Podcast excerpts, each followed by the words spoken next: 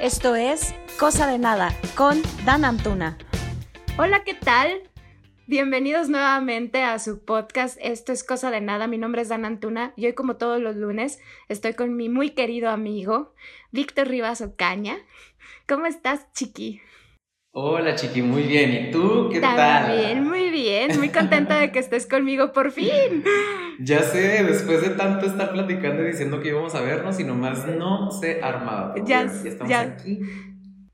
Por fin, por fin. La verdad para mí es un gustazo y un placer estar compartiendo hoy contigo este momento. Así que cuéntanos, ¿de qué vamos a hablar? Pues hoy vamos a hablar del lenguaje inclusive, Chiqui. Quiero decirles que para mí es una sorpresa porque nunca me dijo exactamente de qué vamos a hablar. Sí, ¿cómo ves? Vamos a hablar del lenguaje inclusive. ¿Estás Cuenta. lista? Estoy súper lista, súper, A súper ver, lista. primero, ¿qué, qué opinas tú del lenguaje inclusive? Ay, yo creo que lo que opino me va a meter en un pex. Igual. Es A que ver. creo que sí, cualquiera de las opiniones que puedas tener es un pedo. Ajá, total. yo tengo un pequeño problema con lo del lenguaje inclusive o inclusivo. Sé que sobre todo ahora que, que estoy haciendo este, este podcast, tengo que modificar cosas de mi persona y de mi pensamiento porque hay que estar muy abierto a este y que por algo está pasando pero a mí me enseñaron que el lenguaje cuando tú mencionabas todos incluía toda la humanidad en ese todos, ¿no? Incluso me acuerdo mucho cuando fue la época de la electoral, cuando Fox empezó a hacer la diferenciación de hombres y mujeres y niños y niñas, que yo decía, ¿cómo, güey? O sea, si, si con, un, con decir todos se está englobando a todos, pero para, en ese momento, en los 2000, para todos fue muy importante porque sobre todo las mujeres fue como me está tomando en cuenta por aparte del ente del, ente del, hombre. Eso estuvo se me hizo muy padre. Pero hoy me sigue haciendo mucho ruido el meter una e en la en el vocabulario Sí, es totalmente comprensible. Yo creo que más cuando nos dedicamos a esto de, de la enseñanza, como hemos estado nosotros en, en momentos enseñando, dando clases, eh, sí te causa este conflicto, pero también creo que es importante comprender. Yo, bueno, primero, antes que nada, mi opinión acerca del lenguaje inclusive, eh, yo soy como tú. La realidad es esa. Es o que es bien sea, yo sí, sí, o sea, es totalmente complicado. Yo sí siento como que se puede tomar como gramaticalmente innecesario, pero a eso vamos. O sea, el, el lenguaje constantemente está evolucionando. Es, es donde entra mi parte lingüista, ¿no? O sea, mi, Sí. mi yo lingüista es donde entra y así como que de no, no, no. Tienes que pensar, recuerda, o sea, el lenguaje va evolucionando constantemente y nos tenemos, o sea, la realidad es que el lenguaje se adapta a nosotros y es algo que yo siento que nos hemos olvidado un poquito de que la, la RAE no dicta el idioma, o sea, la sociedad es la que dicta el idioma. y A la ver. necesidad de la sociedad Exacto. Porque con todo y que la RAE hace mucho dijo, no es, no, esto no se va a aplicar, es aparte es complicado usarlo, o sea, hasta escribirlo es complicado, es, es complicado decirlo. Yo entiendo que actualmente mucha gente lo, lo ha adoptado y te lo hacen ver como que tú eres el del error y que es sencillo hacerlo, pero es bien complicado, o sea, hasta el autocorrector te lo cambia.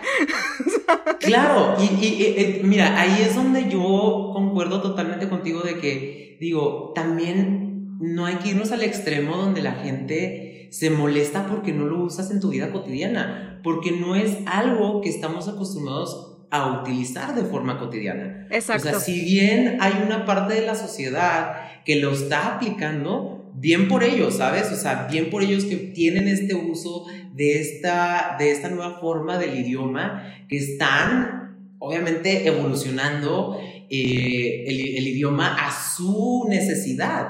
Y digo, qué padre, volvemos a lo mismo, o sea, como lingüista eso se te hace increíble porque estás viendo una evolución real de algo que realmente a cada rato está pasando. O sea, constantemente estamos viendo estas cosas.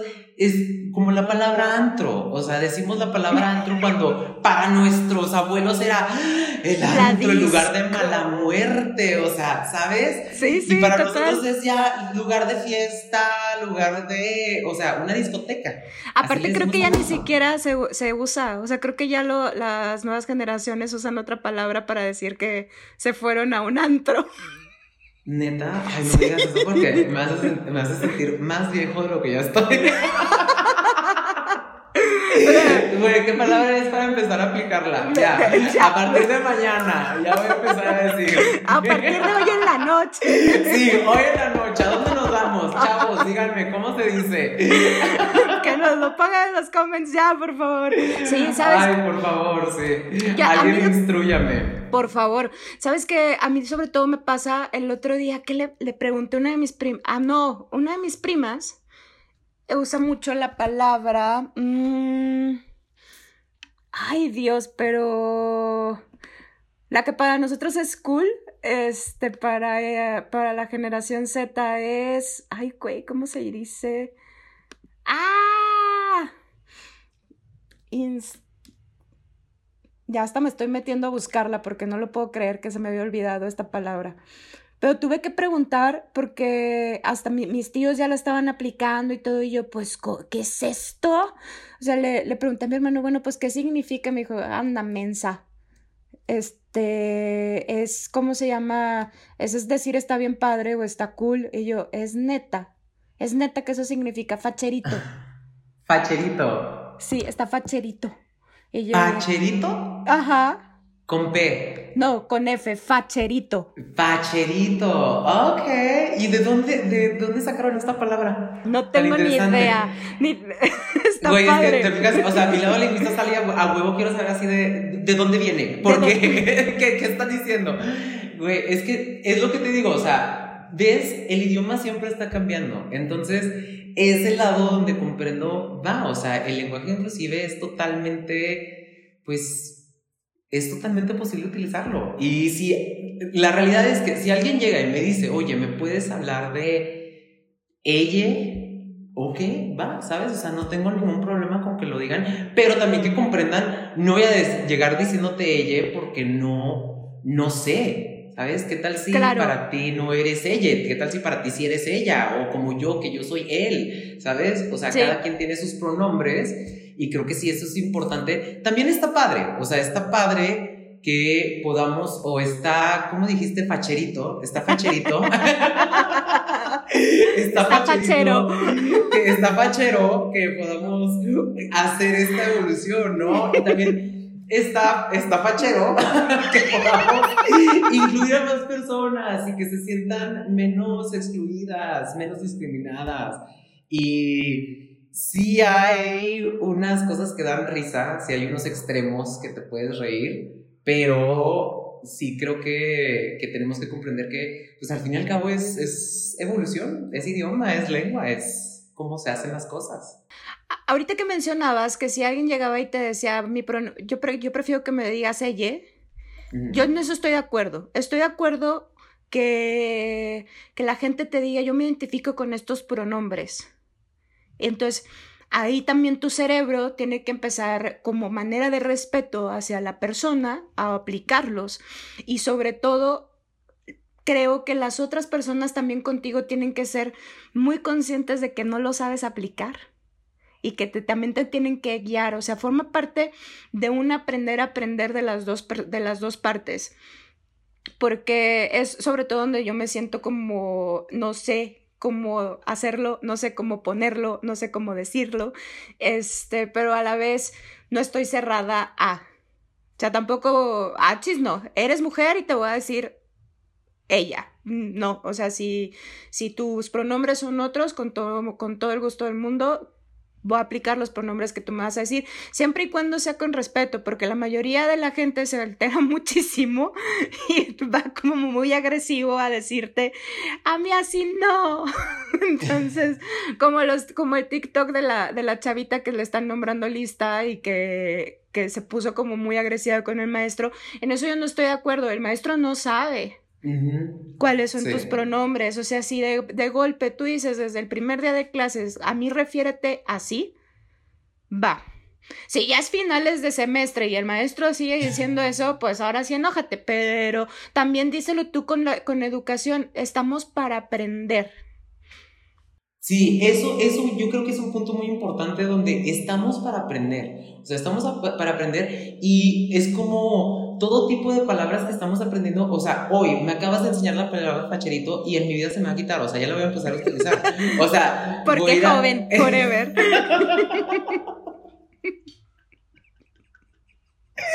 Sí, ya.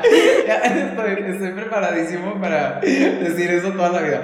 Entonces, digo, eso es, eso es parte de, o sea, hasta puede ser divertido, ¿sabes? Aprender estas nuevas formas del idioma, ver por qué la sociedad siente esta necesidad de utilizarlo de esta forma, o sea, eso es lo padre. Tan, o sea, tenemos que estar también abiertos y creo que todos ah, pueden decir, ok, esta parte que no entiendes del idioma, déjate la explico, o por qué quiero que me llames de esta manera. Está como también, o sea, gay y sus derivantes. Exacto. Hay formas que a mí no me gusta, ni que una persona que también sea homosexual me diga, ¿sabes? O sea, palabras altisonantes o que son fuertes y que son para denigrar a una persona homosexual, a mí no se me hace padre decirlas ni con personas homosexuales, ¿sabes? O sea... Ni con tus amigos.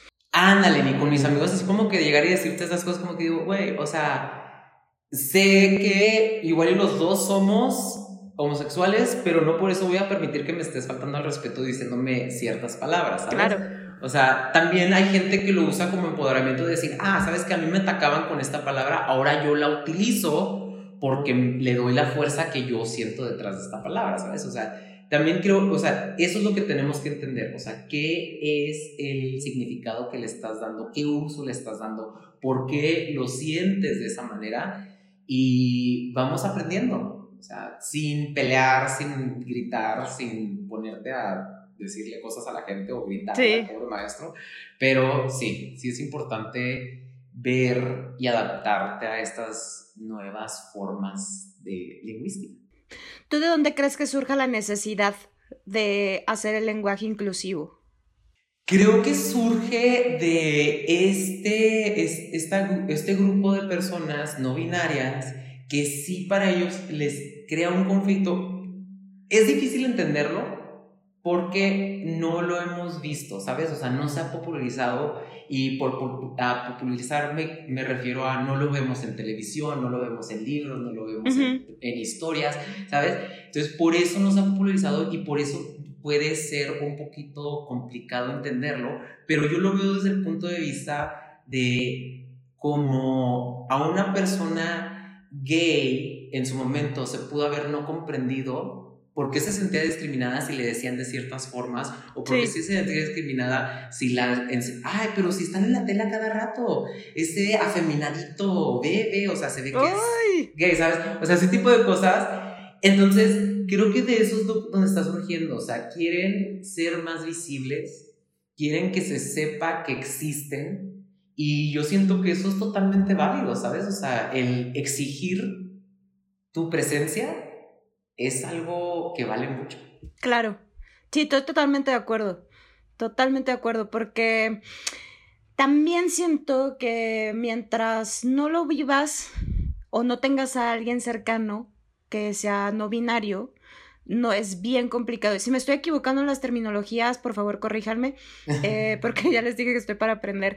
Eh, que si no tienes a alguien tan cercano, es bien difícil también saber cómo dirigirte y saber cómo aplicarlo. Y creo otra cosa que todas las generaciones, en todas las generaciones hay cambios muy drásticos, que ahorita tú lo mencionabas, o sea, anteriormente eh, a los gays se les decía de cierta manera, ni siquiera se les decía homosexuales, porque era muy denigrante el, mencionarlos, y ha ido evolucionando y a lo mejor han sido 20 años de evolución, pero ahora viene con otra manera para, para hacer esa evolución en el lenguaje que te, este, te iba a hacer una pregunta y se me olvidó. Ah, no, ya me acordé.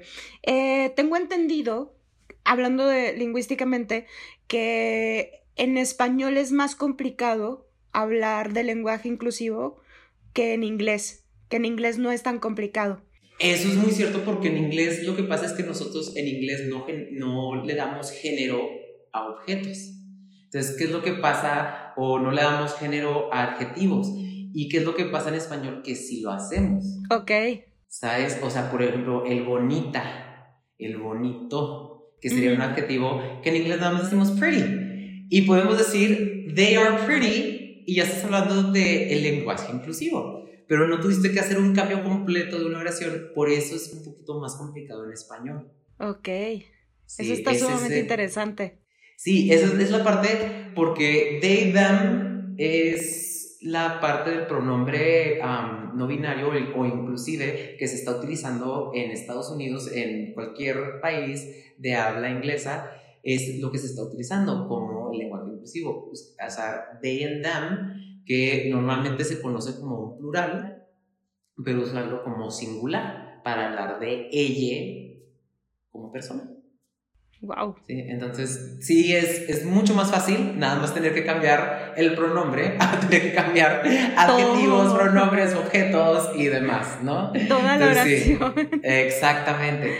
Pero. no, no, no, no, dilo, dilo, dilo. Ah, sí, digo, pero vamos a lo mismo de la evolución del idioma ha sido muy importante y no solamente hablando en términos de sexualidad o de orientación o de cómo presentamos nuestro género, sino de hasta la palabra esposa. O sea, la palabra esposa ha cambiado mucho en su significado. En la edad, en la edad media, de la edad media para acá, hubo un tiempo en el que se, se consideraba que la esposa se decía así porque le quitaba la libertad al marido. O sea, como las esposas.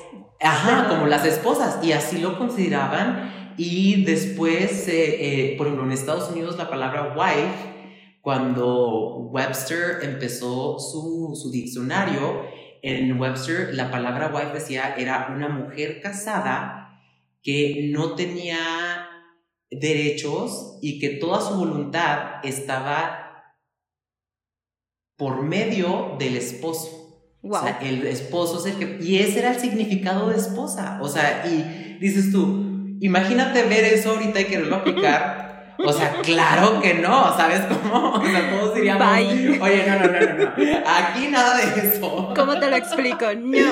Sí, y hasta en, en las primeras ediciones del diccionario de Webster, la palabra mujer, la palabra mujer era sinónimo de debilidad, flexibilidad y, su, y sumisión. Ay, ya me enojé. Sí, o sea, te digo, o sea, ¿ves? De, de, allá partimos donde no podemos quedarnos con que, ah, es que el idioma sea así, esto significa esto.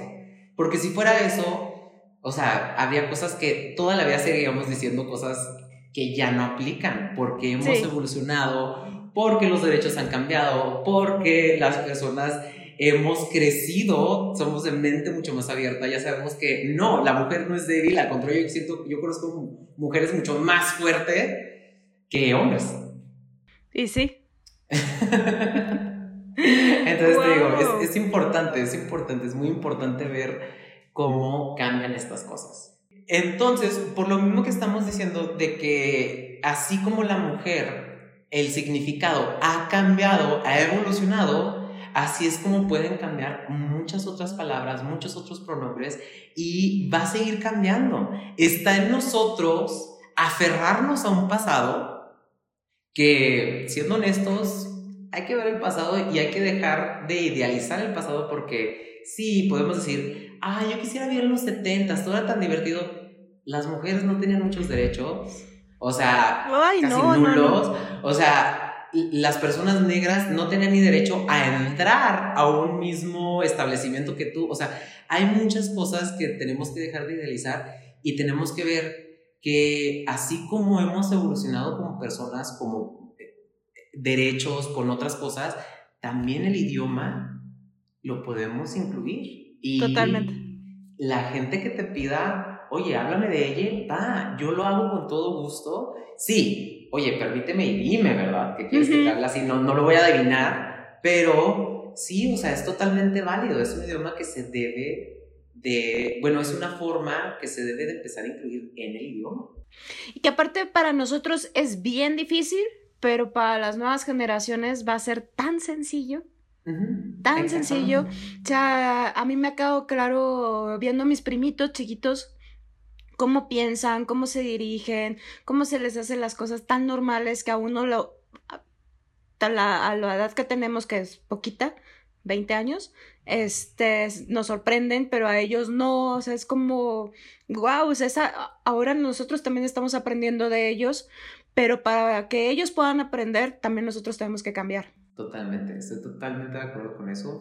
Y no hay que olvidarnos que al fin y al cabo, el idioma para la gente que está aferrada, que, ah, es que el diccionario, el diccionario, cualquier palabra que se incluya en un diccionario siempre va a ser con tres criterios. Son los únicos tres criterios que tiene que cumplir una palabra, es uso extenso, significativo y prolongado. Entonces, si el ley sigue siendo y se sigue utilizando y a como se ve va a durar mucho tiempo, se va a incluir al fin y al cabo. Y ya la gente que decía, es que la RAE dice, van a tener que quedarse calladitos porque como toda palabra y como todos los idiomas y como todas las cosas que terminamos diciendo, se van a incluir forma parte de la lucha, ¿no? De la, de la lucha de derechos, de la lucha de tantas luchas que hay todos los días, de tanta gente marchando pidiendo algo, forma parte de, de, los cambios de evolución que necesita la sociedad como tal. Exactamente, y eso es, es parte muy importante de que siempre hemos estado luchando y todos, ¿sabes? Hombres, mujeres, gays, o sea, trans, lo que sea, todos hemos estado luchando y creo que la finalidad siempre es apoyarnos y que como una comunidad en este mundo, lo único que queremos es sentirnos incluidos, ser vistos y ser respetados. Entonces, y sí. Nada más hay que respetar. La verdad, tú recuerdas, ¿no? El único día del orgullo gay al que yo he ido fue lo más bonito que me ha pasado en la vida. Lo más bonito, o sea, fue el respirar amor, amor puro y el sentirte incluido, aunque eres heterosexual, pero estás siendo incluido en el momento en el que tú estás brindando el respeto y sales a pedir el respeto para ellos. Entonces es tan bonito que espero algún día que mi mentalidad y mis palabras hayan cambiado con todo, poder decir que el lenguaje inclusive fue lo mejor que me ha pasado en la vida también.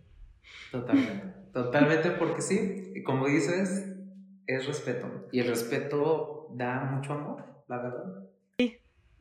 ay, ojalá todos nos diéramos ese tipo de respeto porque cada vez se siente como que la sociedad está más podrida. Ay, ya sé. A cada, sí, totalmente lo ves en, Facebook, lo ves en Instagram, lo ves en TikTok. O sea, cosas muy padres. Creo que parte de lo bonito de las redes sociales es que puedes ver cosas muy buenas como estas nuevas generaciones que tanto criticamos, pero también tienen sus pros donde son mucho más abiertos, tienen más, siento que respetan mucho más como la, la esencia de una persona que a la antigüedad que solamente respetábamos porque, ah, si es mayor hay que respetar, ah, es que si es esto hay que respetar. Y ahora es respetar la esencia de las personas.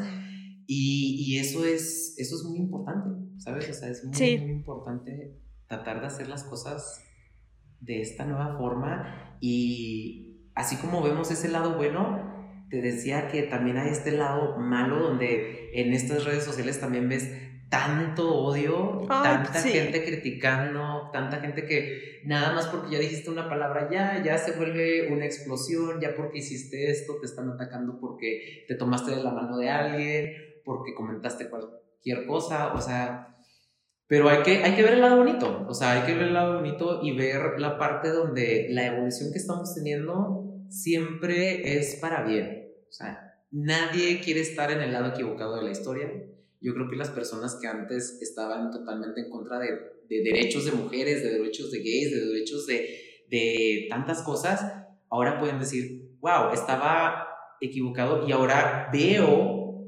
cómo el, el, más bien veo el beneficio que le ha dado a esta gente. Y sí. Algo en lo que yo no creía. Y sí, sí, sí, sí.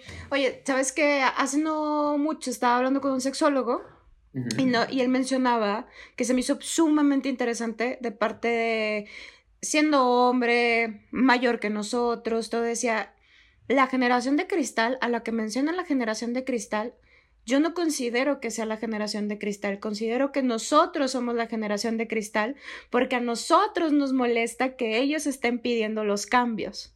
Dice, la generación a la que le llamamos de cristal es la que sale y lucha y no le da miedo, güey.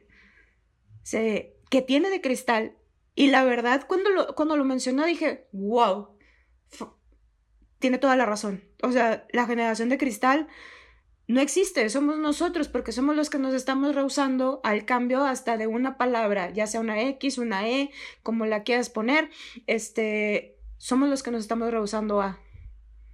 Totalmente, y yo concuerdo, o sea, al 100%, claro, la generación de cristal es la que son mayores a nosotros porque ve todo lo que les ha afectado todo lo que hemos hecho. O sea, lo vimos hace poco eh, cuando estaban por aprobar lo del matrimonio igualitario aquí en, Durango. Y que ahí estaba la señora con su camándula gritando y rezando porque Dios nos va a castigar. Y dices tú, wow, eso sí es una persona de cristal. O sea que una cosa que en nada la afecte, crea que por eso se va a derrumbar su, su religión. O sea, ella basa todo en eso de que si a alguien más le dan derechos, entonces su religión ya no existe. O sea, si algo tan sencillo, tan simple, tan pequeño, le va a afectar en toda su creencia, es donde dices, pues qué sensible, ¿no? Sí, la verdad sí. No, aparte, ahorita tú lo mencionabas, en los libros actualmente no viene el lenguaje inclusivo como tal, este, pero si tú te puedes leer historias, los homosexuales han existido siempre, las orgías han existido siempre, Dios ha existido siempre. Exactamente. ¿Por qué te cuesta tanto entenderlo? Ajá, sí, o sea, ah, son cosas tan, tan interesantes y que la gente le gusta ser muy selectivo con lo que recuerda de la historia. Para beneficiar sus creencias. creencias que están agarradas de hilos muy delgados, ¿eh? y lo digo porque luego lo que no has de querer lo, vas, has de tener, una, y la otra va a llegar alguien, como, como ahorita lo mencionaba, muchísimo más chico que tú, que te va a dar el golpe y te va a sentar y te va a decir, mis pronombres son estos. Deja de, de decirme él o ella son estos. Real, real, y creo que eso nos hace más fuertes y nos hace mejores personas. Y sí. La verdad. Bueno, Chiqui, platícale a la gente por qué actualmente estamos hablando del lenguaje inclusive para que te busquen en las redes y así, por si tienen bueno, Estamos, sí, estamos hablando del lenguaje inclusive porque creo que es un tema muy importante actualmente, eh, especialmente ahorita lingüísticamente hablando. es importante ver la evolución que va teniendo el idioma eh, ahorita, actualmente estoy haciendo una, una investigación para una academia, estamos desarrollando varias cosas y dentro de esta evolución y esta investigación estamos tratando de ver el lenguaje inclusive cómo lo podemos aplicar, ¿sabes? Y se tiene que hacer porque como lingüista tenemos que ver el cambio constante que está teniendo el idioma y por qué es tan importante, ¿sabes? O sea, ¿por qué para esta comunidad quiere decir esto? ¿Por qué está tan afianzado este sector a utilizar esto? Y está muy padre cuando te pones a investigar, cuando empiezas a platicar, cuando empiezas a ver, porque dices, no solamente es algo que este, sea actual, actualmente está más visible, es más sabido, está más como que al frente, pero es algo que viene de mucho tiempo atrás y que se ha manejado porque tanto en inglés con el they, antes se utilizaba como singular para referirte a personas que, de las cuales no sabías el sexo.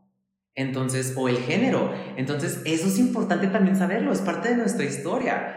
Y si quieren saber más información, pues ya saben, me pueden buscar en Instagram como Big Reebok. Está bien raro. no te preocupes, se los escribo, se los escribo. A Reebok y en, en Facebook como Víctor M. Rivas. También, sobre todo si hay gente que quiera formar parte de tu investigación y que te quiera dar como sus opiniones, creo que puede ser válido que te busquen.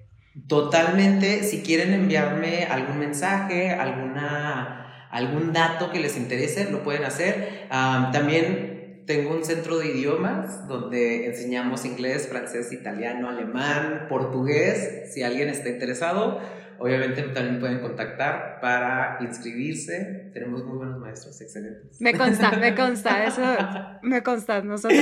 Haciendo el plot, haciendo el plot. Sí, no, aviéntatelo, aviéntatelo, está, es perfecto. No, la verdad me consta que tienes muy buenos maestros, tanto mi hermano, los míos han estado excelentes y es qué bueno que te aventaste tu anuncio. También ahí se los voy a poner para que te busquen. Ya está, Chiqui, muchísimas gracias y qué excelente, qué bonito platicar contigo. Ay, para mí también estuvo muy bonito platicar contigo, al contrario, yo soy la agradecida por haberte dado tu tiempo y espero que repitamos.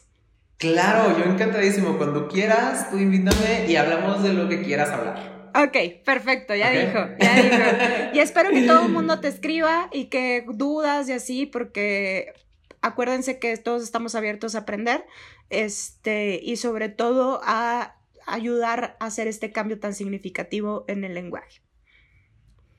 Chiquito, no lo debiste haber dicho mejor. Muchas gracias. Un beso. Mm, muchas gracias. Hasta luego. Bye. Bye.